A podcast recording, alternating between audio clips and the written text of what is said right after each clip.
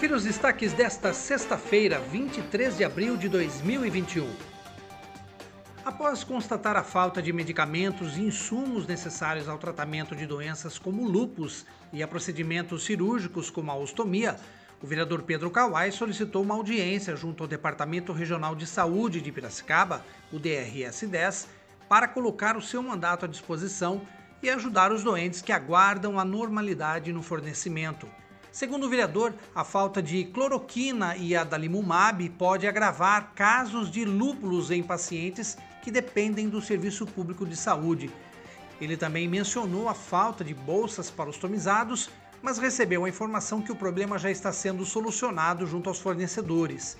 Durante a visita, o vereador Pedro Kawai também solicitou a possibilidade de Piracicaba receber o serviço de verificação de óbito. Atualmente, o serviço é realizado por funerárias em parceria com a Prefeitura Municipal através da Secretaria Municipal de Saúde.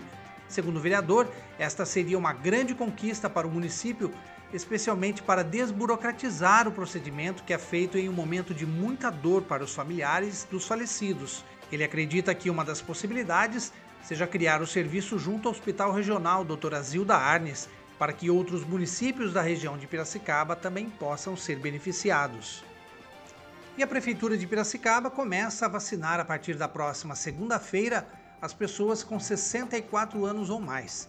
Para esta etapa de vacinação, o município recebeu 3.900 doses do governo de São Paulo através da parceria com o Instituto Butantan.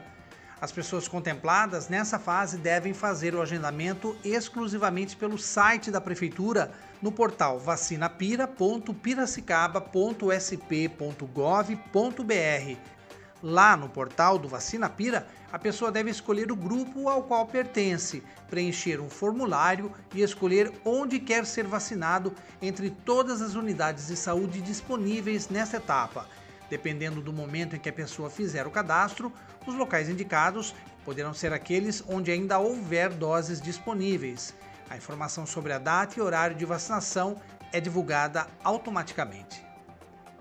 Acompanhe os nossos podcasts pela Rádio Kawai, disponíveis no Facebook, Instagram e pelo Spotify.